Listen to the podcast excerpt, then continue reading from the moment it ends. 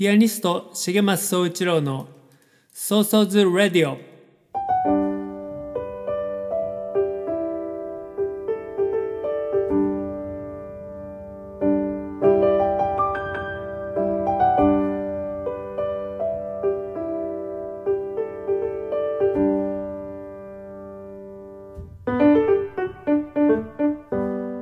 この番組はピアニストの重松総一郎が音楽や芸術に対する思い日々の活動のことアーティストとして生きるということ生活や社会子育て政治のことなど気軽に話す番組です。その日の即興演奏など音楽も豊富にお届けします。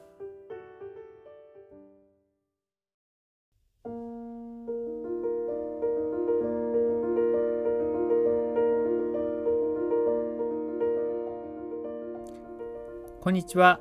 ピアニストの重松総一郎です。 So-So's Radio 29回目になります、えーこのラジオはねコロナになってからこのコロナ禍が始まってからスタートしたネットラジオ番組で僕ピアニストの重松総一郎が、え1ヶ月に1回ぐらいかなおしゃべりをして音楽をお届けしています。今回はね前回から、まあ、1ヶ月経ってない3週間ぶりぐらいのね配信になります、えーこちら長崎長崎県佐世保市ですけれどもとってもね暖かい秋晴れの日が続いています。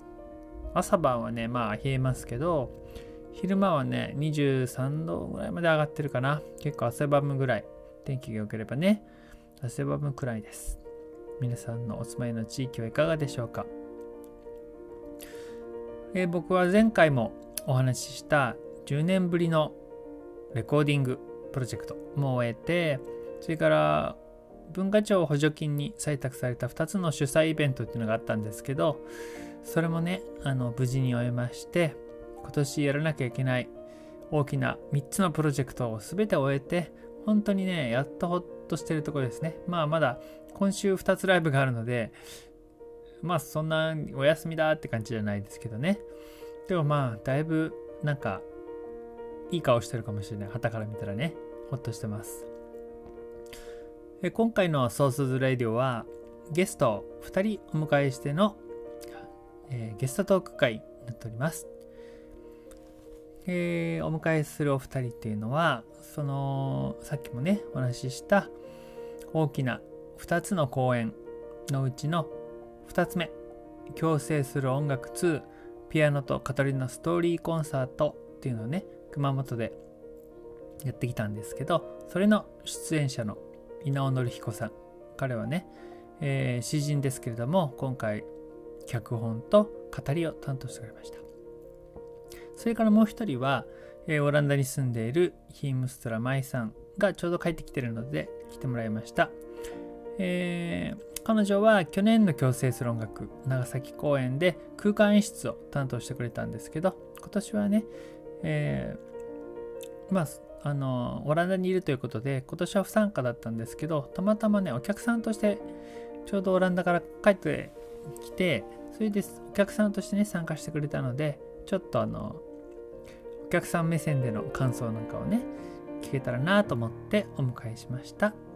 え最後までゆっくり楽しんでください。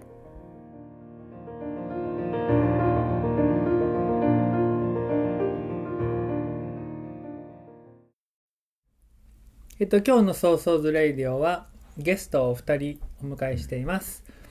え1人は稲尾紀彦くんです。どうも、こんにちは。1年ぶりです。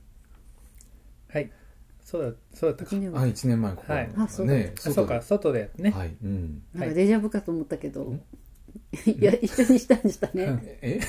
うん はい。もう一人はヒームストラマイさんです。はい、こんにちは。えーお久しぶりです。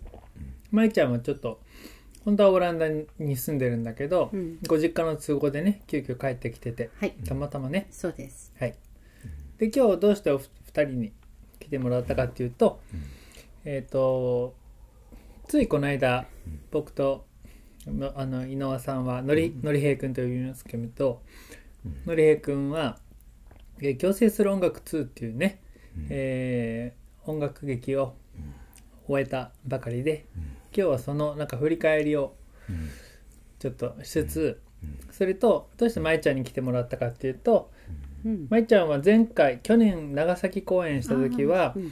えっとステージの演出演出、えっと空間演出をうん。やってくれてで今回はお客さんとしてね、えー見てくれてだから両方見てるそう。数少ない人でうん。まああの照明さんもね両方見てるけど客観的に。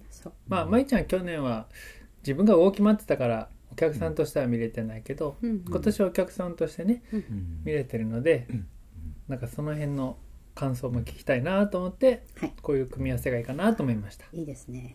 はい。えっと共生する音楽の説明はこのラジオではもう散々してるので、そうですね。まあ簡単にするとうーんと僕がずっとやってきた即興演奏っていうものを使って、えーこのコロナと戦争の分断と混乱の時代を僕たちが、えー寄り添って生きていくっていうのをテーマにした音楽劇なんですけど、うん。まあ、音楽劇って言ってもこうミュージカルでもなくそんな演劇寄りでもなく、えーのりへいくんが語り手で他はみんなミュージシャンとダンサーで、えーそれらがね即興表現をしてのりへいくんの語りはちゃんと脚本があってね、うん。えー物語が展開していくっていう感じで。はい。このこちょっとこれでもまだよくわかんないと思うけど初めての人はね、そうだね、うん。あのなかなか表現しにくいスタイルではあるけど、うん。うん体感してみないと分かんないものかもしれないね。うん。なんかお話がこう物語があってその中に、えー音楽を奏でるシチュエーションが出てくるんですよね。そうそうそう。うん。であそうだね、でメインの、えー主人公はピアニストなんですけれども、うん。で場面が6つあってその場面ごとにいろんな他の登場人物あのダンサーとか、えー女の子とかいるんですけどそれが出会っていって、えーでそれで一緒にあの音楽を奏でたり一緒にセッションをするっていうシチュエーションがうん。各場面にあって、うん。で最後はそのな出会った仲間たちと最後うん。にまた最初で、えー最初に行った森の中にみんなで出会うという。う、ん。うん。そういうような、はい。はい、はい。ストーリーですね。はい、そのストーリーしっかり追っかけて面白かったです。うん。ああの前回は、えー、と物語性をあが、まあ、なくあんまりなくてね、あ、うん。えー、とこれはもともと僕が原案を考えて6つのシーンこういううん。一個一個こういうコンセプトにしたい。でこのここでうん。このシーンでは誰が登場してこういう展開にしたいっていうのを全部のりへくんに伝えてでそこそれをちゃんと脚本としてうん。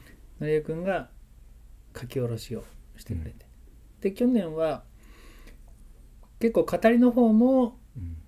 抽象的なうん。内容の語りだったんだけど今年またやるっていう時に去年と同じものじゃなくてちょっとリニューアルしたいなっていうのがあって、うん。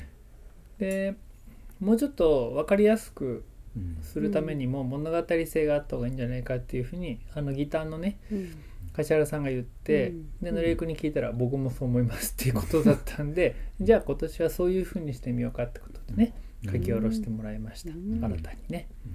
で去年は一人一人に別にこうキャラクター設定はなかったんだけどね。うん。今年は一人一人が物語の登場人物なので、うん。その辺も結構はっきりしてね、うん。セリフもあったりね。うん。物語の展開もですけどその、もうみんなが役者がそれぞれの役がね素晴らしかったです。うん。えっと演技してるわけじゃないけどね。演技者そうみんなそれぞれが普段やってることをやったにもかかわらず、物語の中にスッとそのまんまの溶け込んでてまあ即興即興即興ってねそうそういつも言うけど、去年から1年経った今の展開があーまさにこれだなっていうのを感じれたし、うん。と特にあのステージが360度のそう今年はね円形ホールだったそうそれがあのこのテーマによく合ってたような気がしたね。うあんのなんていうか分け隔てなくうんすごく物語が中に入ってきても感じる力も、あの場所的にも誰誰でもが同じように感じれるっていうか距離うん。距離もね、う、うん。ん。で音もだし、えー見えるね動きもうん。全てよく見えて、うんうん、とても見やすかったかな。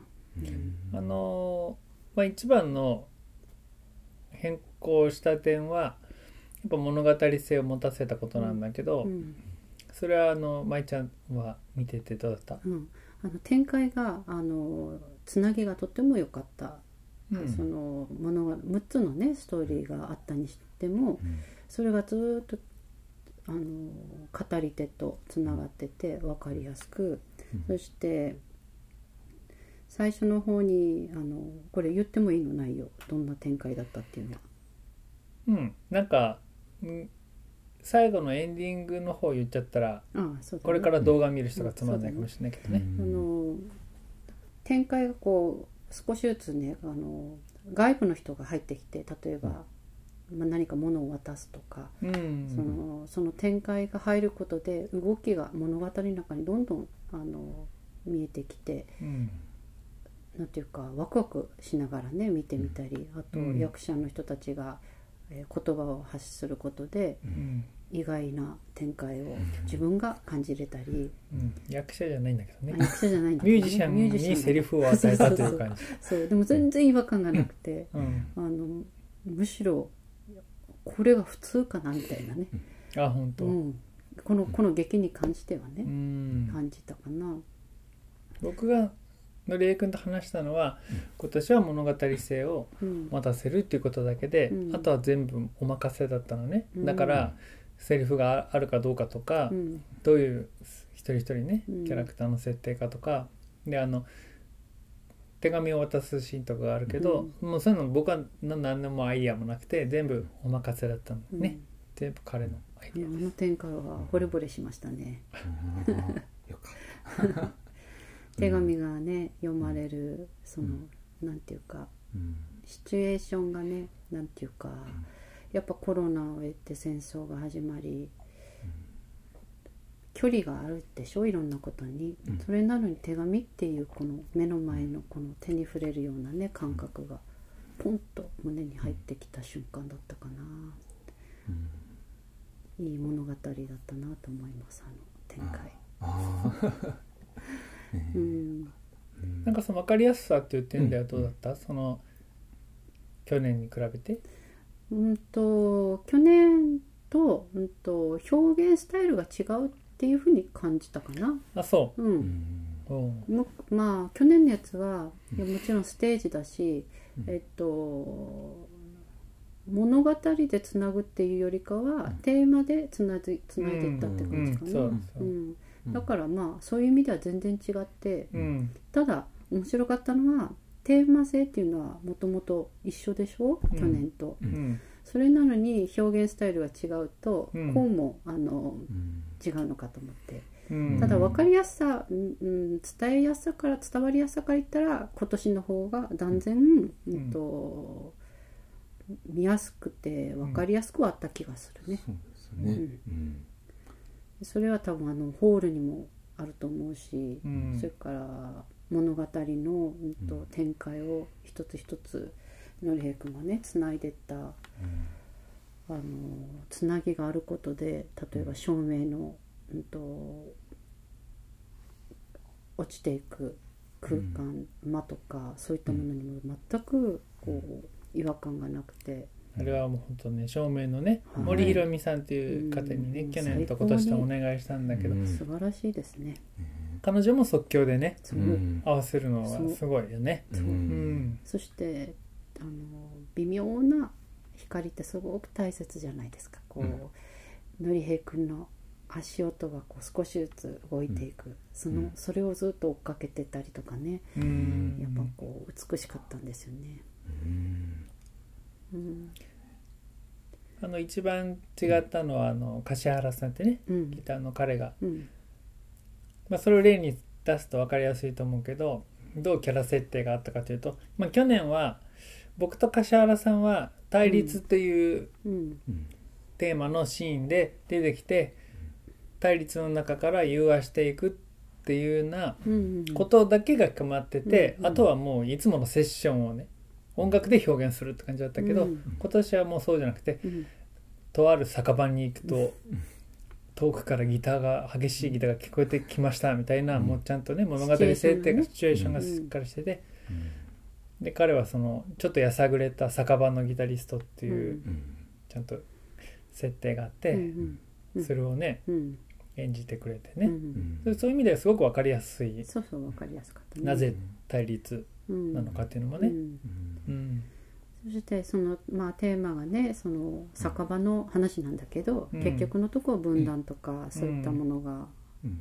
やっぱり日常の中の私たちの心配事にあるでしょ、うんうん。それとやっぱこう常に比較しながらね見れるっていうか、そういうのが面白かったね。うん。うん。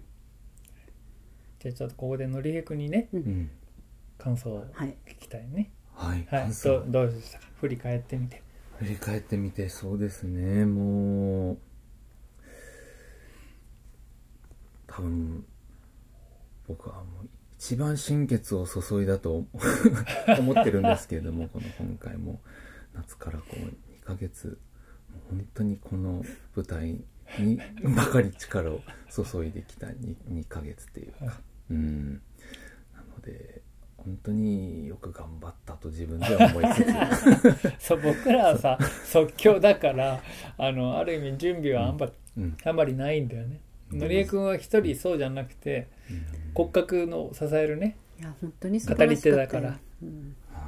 思い出しただけで涙が出てきちゃったもん。よかったよ本当に。で実際見たから、うん。もうねあオンラインで見る必要はないなって思ったけど、うん。どうしても見たいねって思うほどよかったね。何度でも見たいとうん思うぐらい、もうまたあのうん。さああの現場だと自分の席からのしか見えないけど、うん。今回オンラインのやつはね、うん。カメラ4台でうん。上からも撮ったりとかね、あれ上からもいろいろ。撮ってたもん。うん。すごい。だからあの、まあ、ちょっと今編集してね、うん。余分な部分カット始まるまで30分うん。とかあったから、うん。もうそういうの全部カットして、うん。音もちょっと調整したやつをこの後ううんん。アーカイブ配信するのでそれをまた楽しみにしてもらいたい、本当ね。うん。うん。なんか脚本に関して言うとうん。本当こうあれを今回はもうそうそうさんのうん。少しこのなんていうのかな生い立ちも少し入っているあそうそうそう。そこがね。うん、そのきっかあの音楽家が自分の音楽に目覚めるっていうきっかけをやっぱり描かないとそのテーマにその火が灯るとそこがはっきりした時にあのすごくこの物語の中心となる部分がはっきりと見えてそぎ落とす部分がよりはっきりなったっていう時がありましたよね。うん。そうそうさんに一回。だから最初ね、うん。第1項はね、うん。違ったんだよね、もう少しあちょっとこう。のそう、ん。僕でもあるけど、うん。僕でもない感じだったんだけど、うん。なんか僕でもない部分がなんか違和感があって、うん。まあ、これだったらもう僕の、まあ生い立ちまでいかないけど、うん。僕のにあもうちょっと寄せた方がうん。すっきりするなっていう感じで、うん。それをねうん。直してもらったことで、うん。知ってる人からしたら重松総一郎物語みたいに なってんのがちょっと僕気になったけどね。うん。多分本人としてはちょっとね気になるのかもしれないんでしょうけどね。うんまあ知ってるからそうかなって思ったけど、でもきまあ気にならない。うん。気にならないっていうかむしろうん。表現するまでのすね術を得た、んあのプロセスの大切なね出会いだから、ううん。ん誰しもそんなものがああるといいよね、うん。何かに。うん。きっかけにね。あるある意味そうそうさんのなんかこう生き様みたいなものもここにちょっと描かれているっていうか、うん。まあ、そういうところもあって、ううんん。でもやっぱり人の生き様みたいなのに触れた時にやっぱこう、うん。そこに嘘がないうんところなので、うん。やっぱり感動できるっていうか、うん。うん。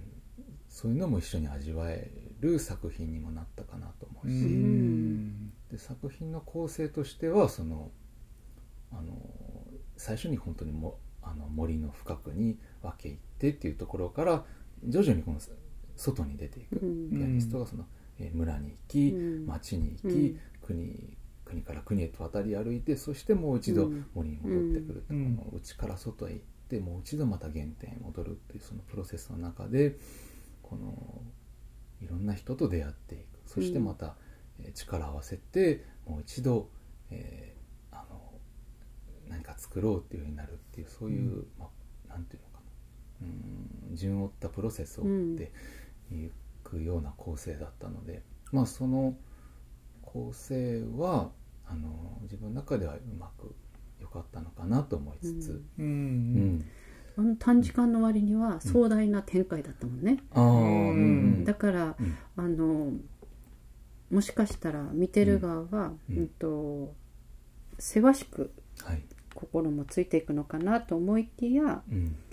案外はい。展開がうん。ちょうど良かったのかなっていう感じもあったりで、うん。うん。だってねそんなダイナミックな動きが物語にはうんあった割には、ううん。んうん。うん。ちょうど収まってたというか、うん。なんか基本的に転換って照明の変化でしかうん。なかったりするからさ、うんなんかこう頻繁に変わって強しないみたいな感じもないしね、でのりえくんの語りは基本的にはうん。ゆったりしてるしね、うんうん。そうですね、うん。うん。でうん。まあ脚本はまあうん。もうこのこのなんていうのかな曹操さんのお話っていうような形では、まあうんこれよりどうするっていうこともないような構成かなっていう。感じでできたかなって。いう、うん。もし次物語を作ってって言われたらちょっとどうしようかなみたいな。そうね。そうだよね。ねうんだから、うん、だから、うん、なんか、うん、そまたテーマからもう少しちょっとこう変えていくかなんかしないとちょっとむ難しいのかなとかちょっとね、うん。うん。先を考えるときにちょっとはうてっていうんぐらいちょっと、まだ考うんえちゃダメ、まだ。あ まあ僕はこう、ん。んやった感じでこの次また先をうん。考えたいとはあんま思わなかったかな。ただこれが1回で終わっちゃうのがやっぱりああもったいないからう、うんん。各地でやれたらと思うけど、そうですね。うん。これを各地でやれたら一番ういいんかなちゃんとこのねうん。舞台作品としてうん完成された感じがあるからね、うん。うん、まあ僕のいつもの悩みはうん。あの1回1回は大変なのでうん。あのうんもうやりたくないって毎回。そうね。ギリギリまで、ギリギリまではそう思って終わったら、うん。やっぱりやってよかったなと思うでしょ、うん。だからね誰かにそのうん。広報とか宣伝うん。集客をこう任される形だから誰かパッケージ買いしてくれてうん僕ら行ってやるだけみたいなね。うん。だったらものすごくいくらでもやりたいけどね。ううん。ん。なんかそういううまくできないかなとも思うけどね。ううん。んまあ、なんか人権教育みたいなあの柱にある気がするよね。こう自分うの、ん。自分が出会ってちゃんと表現できて生き生きていくうん。姿を生きていけるっていうかね。うんそういうとことつながったらいいかもしれないね。ううん。んまあ、とにかくたくさんの人に見てもらいたいね。そうね。ううん。うん。うん。表現者はもちろんすごく素晴らしいしそれをちゃんと語りながらねつないでくれるっていう他にはあまりないんじゃないかな。うん。うんなんかその劇場とかねその会館とかが主催でうん。これをやりたいって言ってくれたりねまあどっかの地域の誰かがうん。主催でうん。これを上演してほしいみたいな話が来てやるっていうのが一番うん。やりやすくあるかな。ううん。ん。そうね。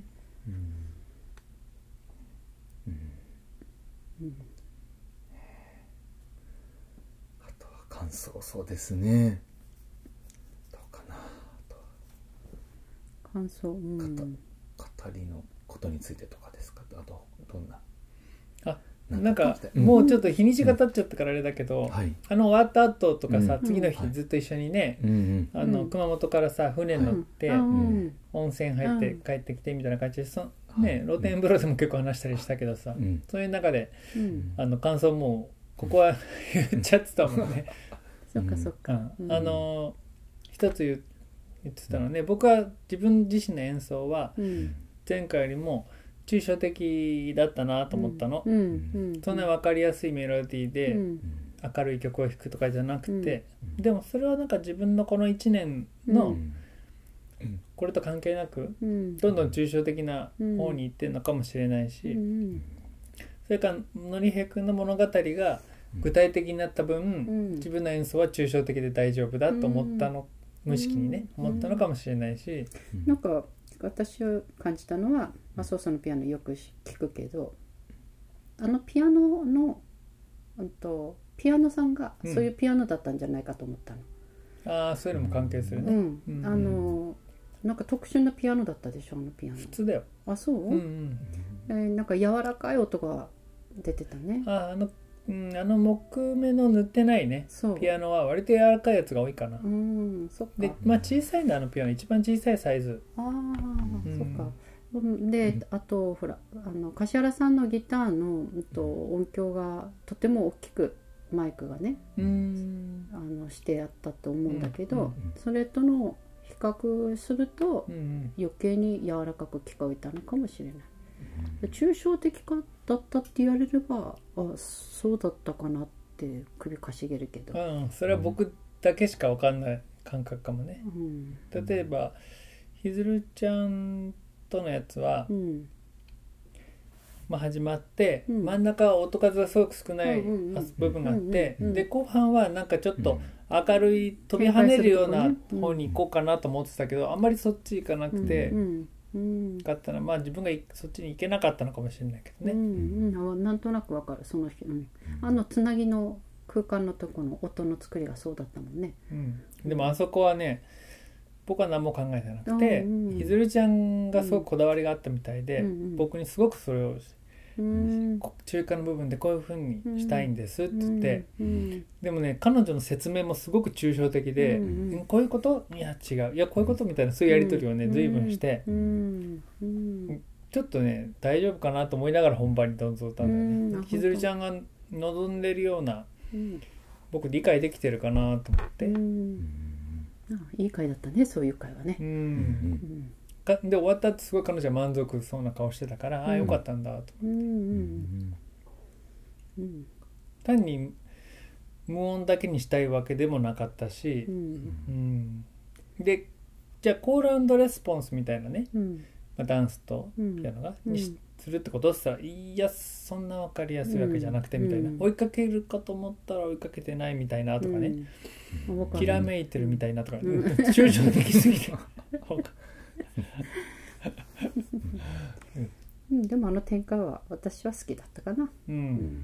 まあそのソソがイメージしてたその前前とままあそのその展開の前と後が、ううんん、とどのくらいあの講じていくか変わっていくかっていうのは、ちょっとイメージとは違ったかもしれんけど、うん。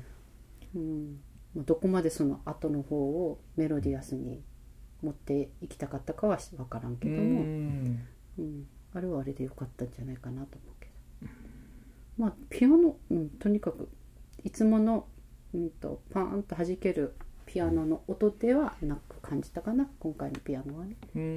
うん、それによっての物語のあの,、まあ、あの会場が丸くてまろやかな作りだから、うんソソンも表現的に自然とそうなったのかもね、うん。うん、やっぱり四角い箱でスうん。ステージと客席がパキッと分かれてると、うん。こっち側に向けてうん。やろうっていうね。ん、そうそう。意識がね意識どがうしてもいねくからね。まあ、音自体もそうだもんね広がり的にね。う、ん。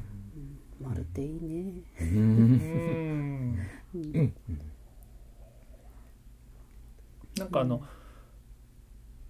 えー、とビデオで上一番2階から撮ってたね、うんビデオの写真を僕がさキャプチャーしたやつをうん。Facebook 載っけてたうん。のを見て友達が。うん「わあもう地球みたいですね」っつって、うん。あな確かにその場にいると分かんないけど、うん。確かに地球みたいな感じではあった。うん。上から見たらね、でもね最初に座った時に最初に青の青い光でねうん。見えた時は本当に森の中にうん。自分が座って下から木漏れ日を見てるように感じたんだよね。うんだからああなるほどやっぱこういう設定だったなって思ったしさすが森さんどうやってあの木がねピアノのあうんの羽の部分が森のなんかこうひこう影を作ったみたいにしててね。うん。すすごいな森さんと思って感激してながら。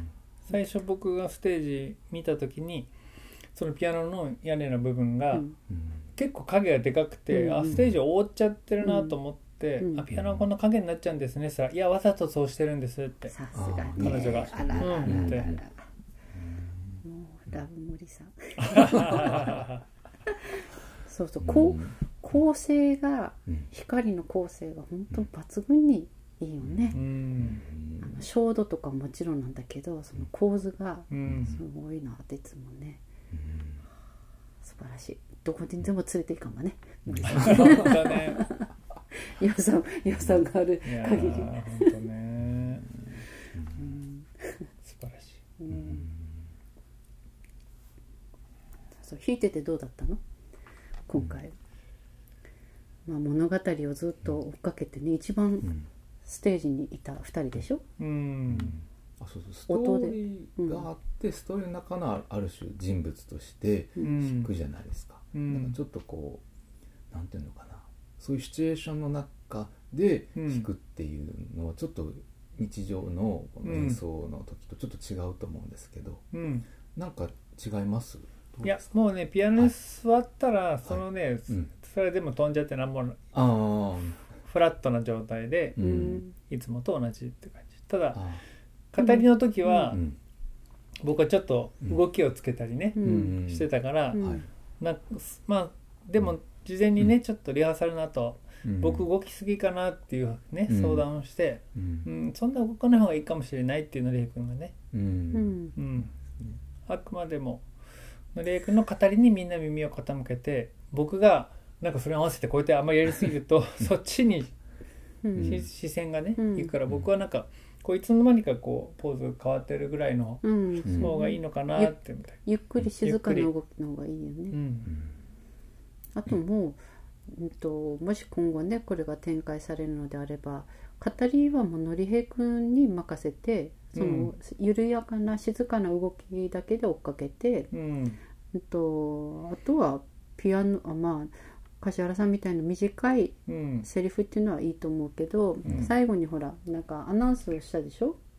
アナウンスなんかみんなでハミングを、うんあうん。そっか、まあいいけど。うん。最後僕にセリフをうん。僕のセリフで終わるんだよね、そうそうそう、ん、でででも前回と同じでうんあれはねね。全く同じ。そうそう。でも確かにあそこの部分をもう少しあのとやってもうんなんていうか分かりやすくはあったんだけどそれまでの語りが、あのもうまあ語りのプロでしょ？うん。そして物語をずっと追っかけていってる最後に現実に戻る感じがしたねシュッと。うん。うん。ある意味でも現実に戻してるそうはいそうそうるんですよね。そうそうああ本当じゃないと多分そのお客さんが現実として受け止めてもらえない。かそうそうそうそう。おね客さんはうん。そこまでは客観的に見てたけど、うん。うん。自分もうんうん主観になる、うん。まあそこのね、うん。第第三者じゃなくなるっていうかね、うん。うん。うん。他人事じゃなくて、うんこう自分事になるっていうな展開だからね。うん。あの塩梅が難しいですよね。うん。そうそう塩梅がね。うん。うん。でもそこは改善十分できるかうん。この今後ね。うん。いやでもすごいアイディアだなと思うよ。うん。ううんん。本当本当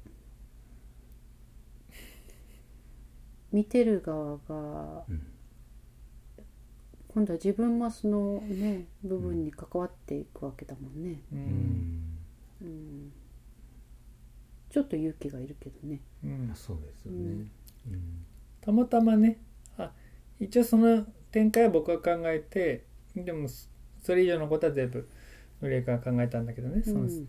僕がセリフ言うとかうんそういうことは、うん。でもあのハミングっていうのはたまたまうん。コロナでうん。声が出せないから、ハミングだったらいいだろうという、それは結果的に良かった、ん。そうね。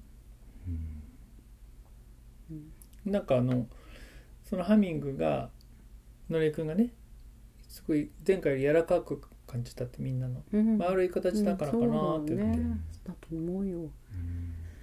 本当丸ってあの一緒に聞いててもなんていうか例えば後ろで物を物音がしたとかっていうのも気にならないんだよね。うーん。不思議とこう。一番後ろに座ってたわけじゃないでしょ、うん、うん、真ん中ぐらいだったかな。だけど普通ねこうあの舞台なんか見るとやっぱうん。並んでるでしょ、んそうするとやっぱどうしてもうん。席が聞こえたり椅子の音が聞こえたりでちょ,、うん。ちょっとねうん。集中力が切れてしまう時あるけど、そんなのもなかった気がするな。うん。ううん。んうん、うん。まあ、そんなに丸いホールがいろんなところにあるわけじゃないからね。ね。なかなかないようねん。うん。いいホールだったよね。ううん。ん本当。うんなんかサーカスのあのシルク・ドゥ・ソレイユなんかもねうん。360度だもんね、うん。もう感激するもんね。そりゃサーカスは裏から見ても いいかもしれないけど。だってその正面の森さんもさ、うん。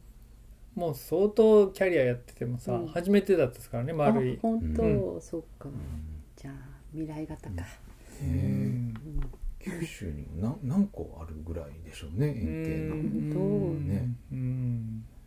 ねでもそんなさ特別なホールじゃないんだよね。ちょっとどちらかというと公民館なんだよね。あパッと見た目そうだったね。だってあそこ自体が男女三角センターあそっかそっか。の多目的ホールっていう場所だからね。いいホールだね、うん。うん、面白いあの、なんかああいうのが街になるっていいよね本当ね、うん、熊本はもともとね文化にねうん。お金を結構出すんだようね、そうなんですね。うん。できあの熊本ではお菓子の購買っていううん。和菓子屋チェーンがうん。一番有名なんだけどね、うん。そこの社長さんなんかもすごいこうお菓子の購買芸術賞とかやって毎年誰か表彰するぐらい。なるほど。で店舗でもピアノの置いてあるギャラリー店舗もあってうん。僕もいつもライブするんだけどねうん。柏原さんなんかとぱそうやって地元の企業とか社長さんなんかもそういうことにお金を出したりねする下地があるね。うん。でお客さんたちもじゃあ熊本の人が多かったのかな、ほぼうん。熊本じゃないじゃあ見てる人たちもレベルが高かったかもね。うん。その割には集客はそれ それとはまた別。苦労したけど見ねた人がね。うん。見た人がねどううん。感じる力があったかなと思って、うん。まあまあ僕の知り合いもいたけどうん。柏原さんの知り合いがうん、半分以上だからうん、だから普段彼のフラメンコギターを好きで聴きに行うんってる人でもあるからね、うん。まあ、そういう人たちが友達を連れてきたって感じうかな、だからもともとそういうちょっと芸術の好きな人。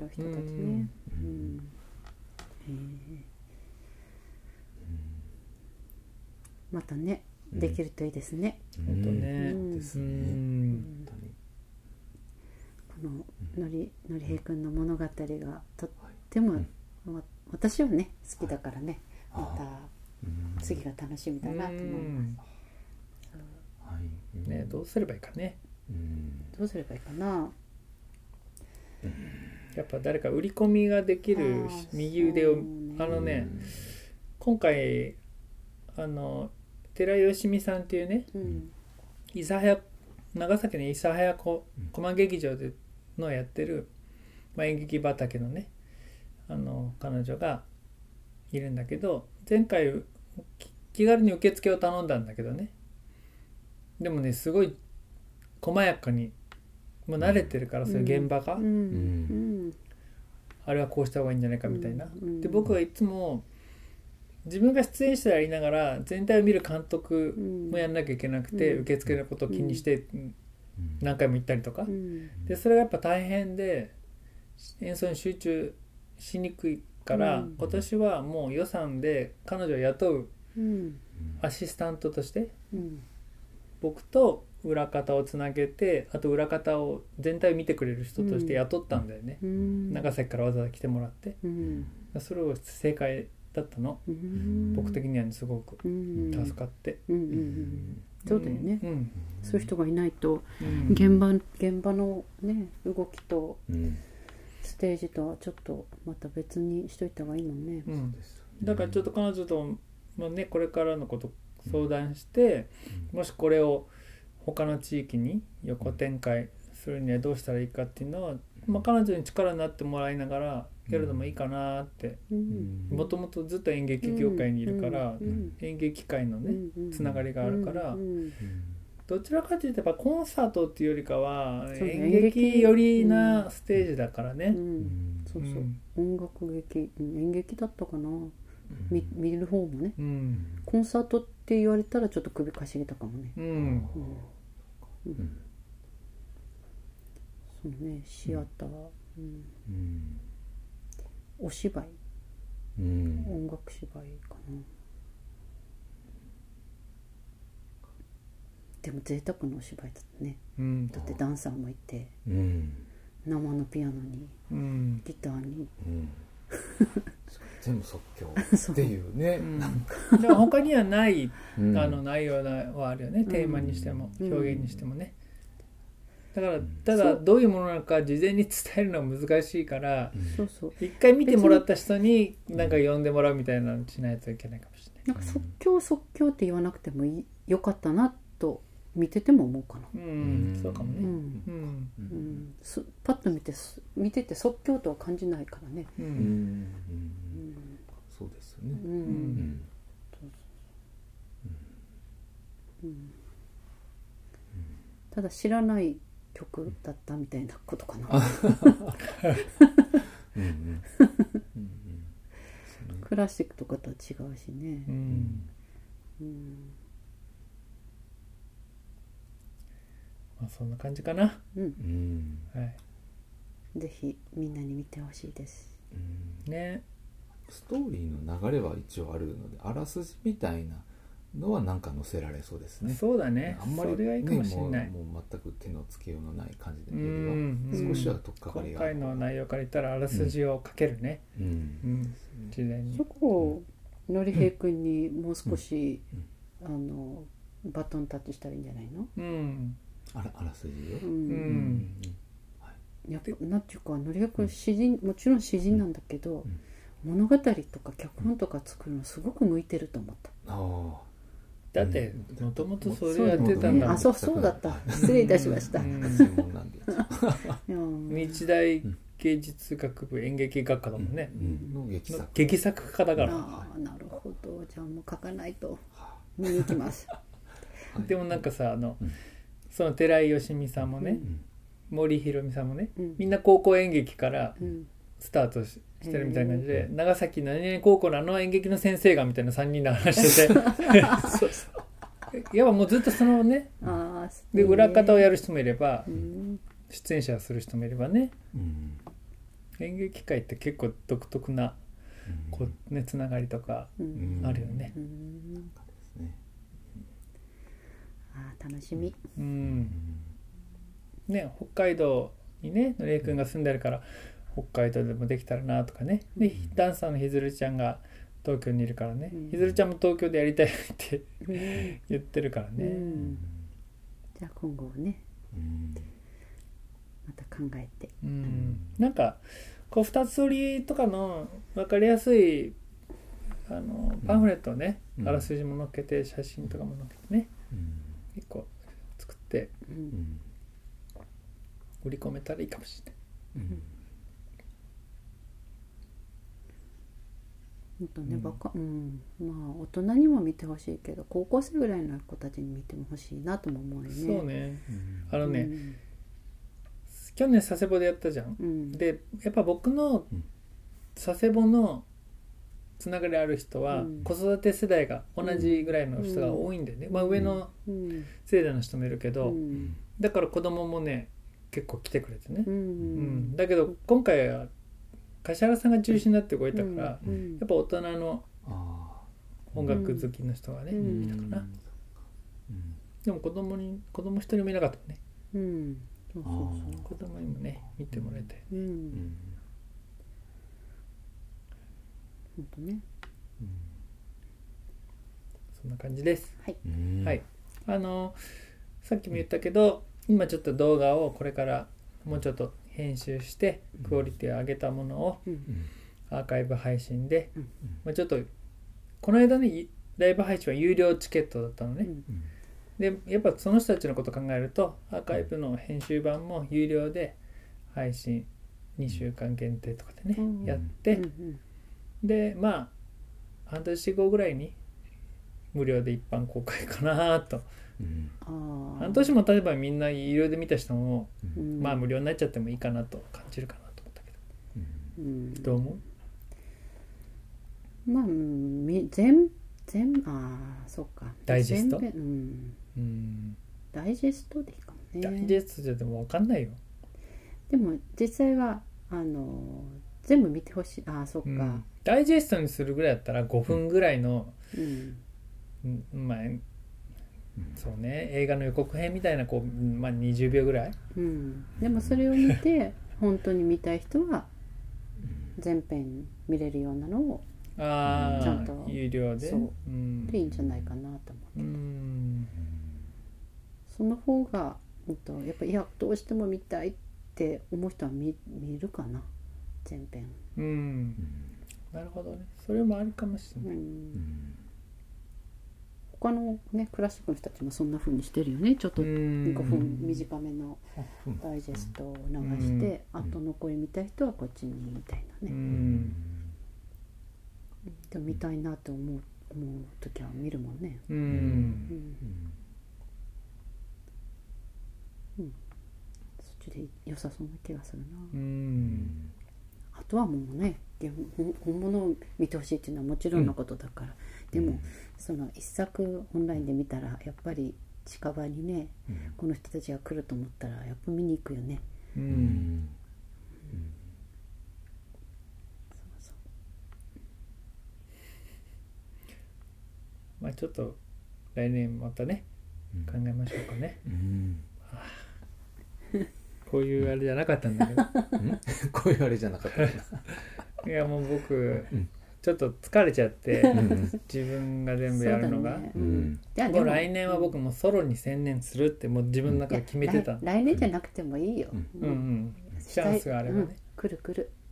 そして今のような形態じゃなくても、ううんんと話が来ればうん。その時にやればいいよ、ううん。ん背負わなくていいよね。うん。はい。でももう素晴らしいものを見せていただいて私の心はふくよかになりました。ありがとうございました。何よりです。ありがとうございます。うん。ということでこれでね3人のトークは終わりたいなと思います。本、当ですよ。だはい。って北海道うん、佐世保オランダ、そうまいちゃんあさって帰っちゃうしね。そう、うん。こんなにこんなことはめったにないのそうだね。ねうん、うん。うん、本当だ。ねう元気でねみんなね 本当に。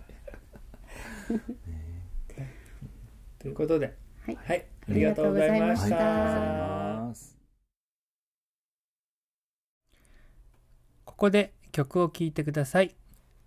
えー10月から森遊び2というアルバムのネット配信を始めました。皆さんがお使いの各種ストリーミングサービス、えー Spotify とか Amazon Music とか Apple Music とかあと何かな LINE Music とかもあるのかな、えーそういうのとかあとは iTunes でもねダウンロードできます。えーその中からその森遊び2の中から僕もすごく気に入っている一曲を聴いていただきます。えーコーリング小池隆一重松総一郎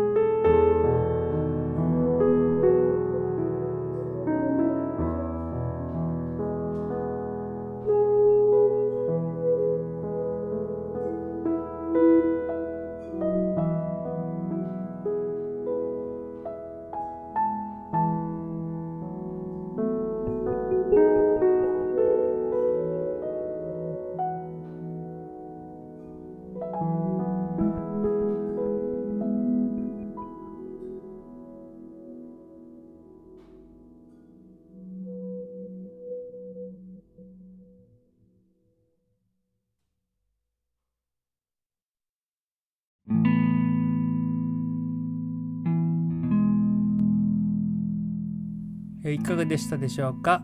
ソーソーズレディオ29回目でした。え久しぶりにね、ゲストをお迎えしてお送りすることもできてよかったです。やっぱね、一人でずっと喋ってるのと違って、えー、こうね、原稿も特に作らず、本当にフラットに真ん中の良いね、3人で楽しくトークができました。皆さんもね、楽しんでいただけてたら嬉しいです。えっ、ー、と、11月のライブスケジュールを紹介しますね、えー、今月は長崎福岡それから四国に行って愛媛高知徳島でライブがあります、えー、順番に紹介します。10月3日木曜日文化の日は長崎県佐世保市の大野地区コミュニティセンター。こちらは無料でご参加いただけます。50名限定です。え11月5日の土曜日は、これも佐世保長崎県佐世保市なんですけれどもみんなで楽器作りのワークショップをしてその後商店街をプップクプーと演奏しながら練り歩くという親子向けのイベントをします。こちらも参加無料です、え、20名20組限定なのでご予約ください。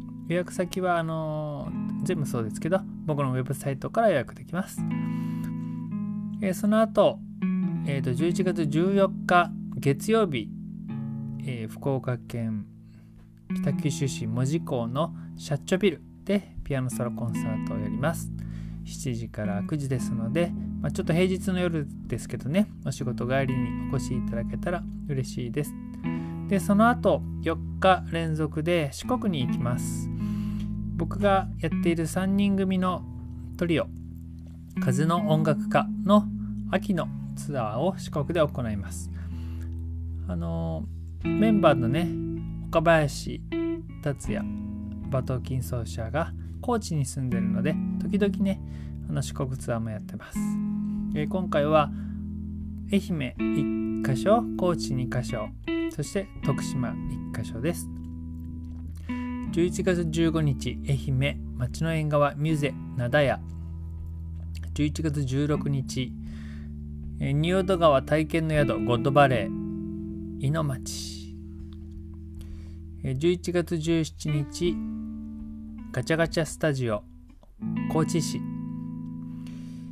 11月18日スタジオピクニック。徳島県吉永川市ですこのスタジオピクニックは僕が10年以上前に徳島に住んでいたんですけれどもその徳島に住んでた時代にもよくねライブさせていただいてた会場でとても懐かしいです。ね、今回行けるのがとても嬉しいです。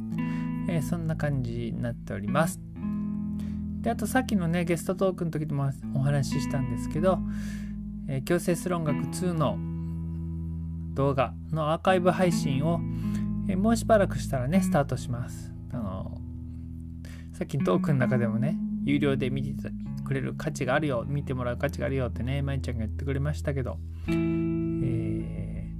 ー、まあ、1500円で期間中はね何回でも見れるような感じの配信にしてますのでぜひぜひご覧いただきたいです、えー、またね、えー、視聴方法などは僕のウェブサイトとか、えー、Facebook とかねそういう SNS でお知らせします。